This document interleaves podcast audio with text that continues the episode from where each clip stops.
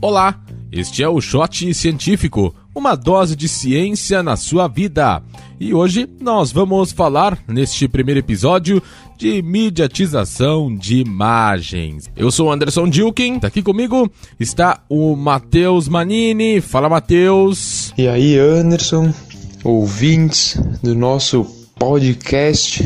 Lembrando, né, nós estamos nos baseando para falar aí dessa mediatização imagem eh, nos trabalhos, né, da professora da Unicinos, Ana Paula da Rosa. E a gente inicia já ouvindo a professora Ana e ela começa falando um pouco, eh, primeiro, claro, sobre o conceito de mediatização e a gente questionou também a professora de que forma a mediatização tem afetado a relação das pessoas com o mundo no Brasil.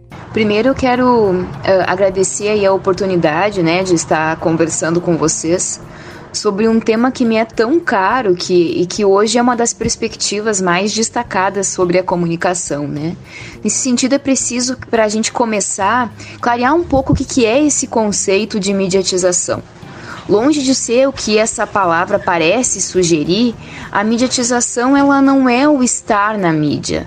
Não se trata de um fazer que coloca tudo em mídia, mas sim um complexo processo que envolve aí o afetamento social a partir de uma cultura de mídia. Ou seja, a mediatização ela compreende um processo de longo prazo, sócio-histórico, iniciado a partir da nossa possibilidade de transformar as ideias em externalizações, isso é, em materiais. O Eliseu Veron, que é um dos principais autores da mediatização, ele destaca que não é a tecnologia que é a base do fenômeno, mas o processo relacional que dele deriva para a produção aí de sentidos sociais. Uh, isso posto, então eu respondo a tua pergunta, a tua primeira pergunta, se a mídia ela afeta a relação das pessoas e como ela afeta, né? Porque hoje nós não conseguimos mais viver em sociedade fora da mídia. Uh, isso se refere à, à, ideia de que nós, como sujeitos, estamos sempre externalizando nossos modos de pensar. Mas quando nós ascendemos ao espaço dos meios de comunicação, também passamos a lidar com uma cultura midiática que foi muito forte até meados dos anos 90, centrada no fazer dos meios de massa. Hoje as pessoas se relacionam, produzem, coproduzem para além dos meios tradicionais. E assim nós aqui no Brasil e, e nos, nos, relacionamos com, com o mundo, assim como o mundo também tem acesso ao que nós fazemos aqui, né? Isso significa que as fronteiras elas foram drasticamente diluídas em termos principalmente de circulação. Uh, vemos mais o que acontece lá fora e eles também uh, nos veem com mais frequência, né? Isso encerra com as diferenças sociais e históricas que colocam o Brasil em um lugar de subalternidade eu diria que não, muito pelo contrário. Uh, ter mais acesso aos meios, uh, ao espaço discursivo, está longe de ser um acesso ao poder. Agora, estar mais informado, para mim, já é um grande passo, né? A questão é que tipo de informação é essa que nós recebemos sobre o mundo, geralmente de um ponto de vista que é hegemônico. É, mas uh, a mediatização, às vezes, né, Matheus, ela pode ser boa ou às vezes nem tanto para a sociedade, né? Ou seja, né, depois dessa imaginação que por algumas vezes pode ser até contraditória, pode até afetar negativamente ou positivamente, formos parar para analisar, porque naquilo pode ir por uma coisa falsa até, daí vai entrar toda aquela parte de fake news e tal, né? Mas podemos falar isso mais adiante e, e pode afetar talvez para criar despertar alguma criatividade ou imaginação na, na pessoa eh, sobre determinado assunto, né? Isso é, é, é uma coisa, por exemplo, a mediatização, a mídia em si, essa comunicação, ela não é de hoje, né? Hoje talvez esteja mais aprofundada e talvez seja de mais fácil acesso por causa da tecnologia. Não tem como fugir disso. Tecnologia, celulares, internet, tudo conectado. Acontece uma coisa, por exemplo, agora em segundos, minutos, já todo mundo sabe, se espalha rapidamente.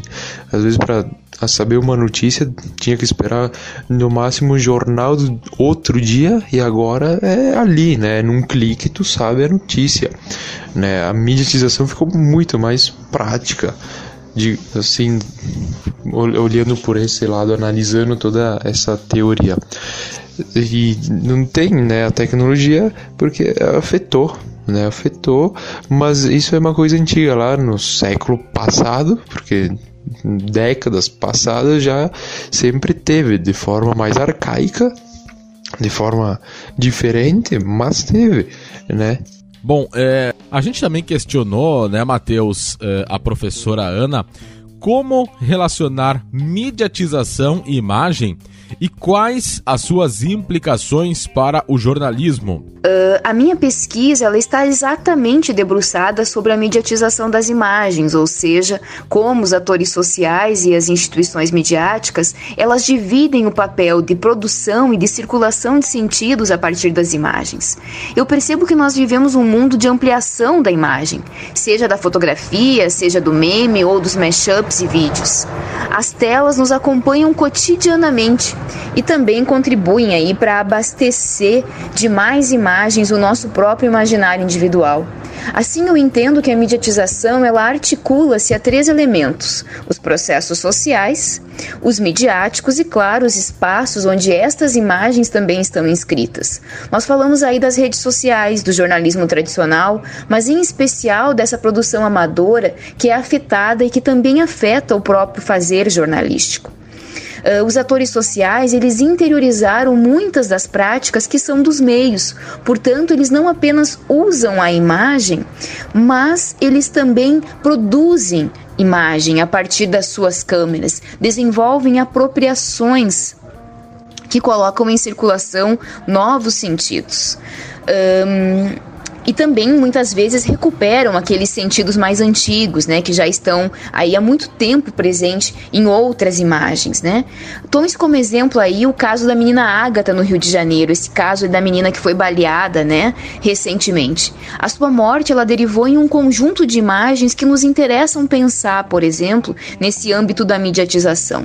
Pensar sobre o fazer de um jornalismo que apaga o sujeito, já que a imagem da menina ela foi aos poucos ficando cada vez mais transparente transparente nas reportagens, porque ela era só uma ponte para a discussão sobre políticas, principalmente envolvendo o posicionamento do Witzel no Rio de Janeiro, né? Também nos interessa pensar sobre como esses atores sociais, eles subvertem o discurso em pauta para por meio das redes sociais em especial e dos seus protestos via rua, uh, dar visibilidade àquilo que foi apagado mediaticamente.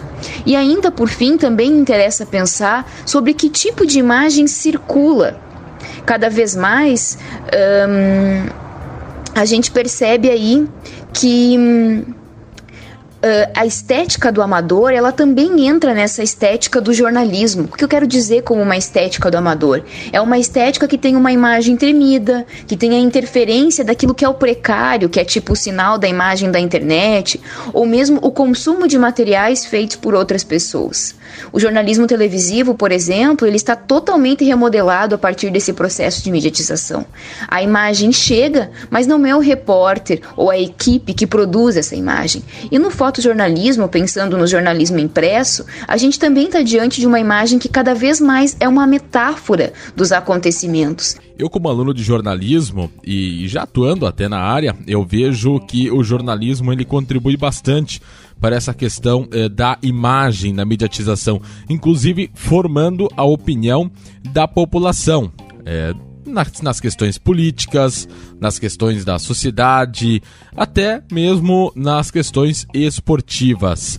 Mas tem um outro ponto também que eh, eu acho importante é, nessa questão de mediatização, também falando do próprio jornalismo, que são ah, as fake news. Nós tivemos muitas oportunidades de tê-las e vê-las na última eleição.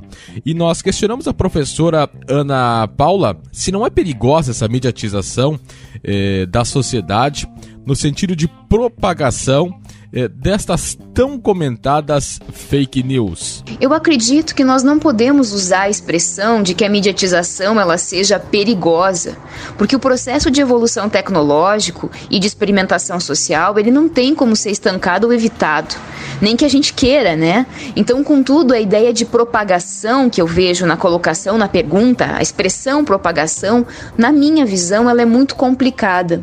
O Jenkins, ao defender a propagação, ele pensa em algo que se difunde, que se alastra, mas não considera que toda propagação ela é feita por sujeitos que estão sempre em defasagens. O que, que eu quero dizer com defasagens? Uh, defasagem é quando o sentido pretendido, ele nunca, ou quase nunca, ele é o obtido. Mesmo nas nossas relações mais pessoais, mais afetivas, aquilo que eu pretendo dizer nem sempre é compreendido. Imagina quando a gente está falando em imagens ou no caso de notícias, né? Ou de fake news. Então há uma diferença interpretativa da ordem da percepção. Nesse sentido, o nosso conceito que nós abordamos aqui na linha de mediatização sobre a ideia de circulação dá conta muito mais do que o termo propagação, porque a circulação ela não é propagar, não é só passar adiante, mas é produzir valor social nas interações. Por que, que a fake news ela faz sucesso e ela se espalha? exatamente porque as pessoas, inclusive nós mesmos muitas vezes, atribuímos valor àquilo que nós compartilhamos. O valor ele é moral, ele é ético. E por que nós deixamos levar aí por essas informações, como aquela a vacina mata, por exemplo, ou que a mamografia faz mal e deve ser evitada por mulheres? Por que, que a gente se deixa levar por esse tipo de provocação e de notícia que a gente já, de por um lado, poderia antever como sendo falsa? Muito provavelmente porque nós não estamos atentos ao que lemos e ao que nós vemos. Há uma ânsia tão ampla instaurada aí de que a gente precisa mandar para frente e refletir cada vez menos. É a mediatização que nos torna operadores de aparelhos, por exemplo, que nós apenas apertamos um botão para reenviar? Não, este é um processo que ele só pode ser superado dentro da própria ambiência da mediatização e que reforça a necessidade que eu vejo como latente de aprender a pensar. Eu, como aluno, como cidadão, concordo com a professora de que não dá para dizer que a mediatização ela é perigosa. Eu acho que só nessa questão das fake news tem que se ter um, um, cuidado, até porque tudo que se fala, se escreve, se mostra forma a opinião né, da, da comunidade e pode é, fazer um estrago muito grande também, porque hoje em dia, além da mídia ter este poder de propagar as informações, as pessoas normais que não trabalham na mídia ou que não têm é, o dia a dia é, na mídia propagam informações muito através também do WhatsApp ou de outras redes sociais. Ficamos por aqui então com o nosso podcast. Matheus, muito obrigado. Bom, então acho que era isso, né, Anderson? Agradecer quem ouviu. Então, até a próxima. Valeu. Ok. Este foi o programa Shot Científico, um podcast feito para comunicar pesquisas realizadas na Unicinos, a Universidade do Vale do Rio dos Sinos.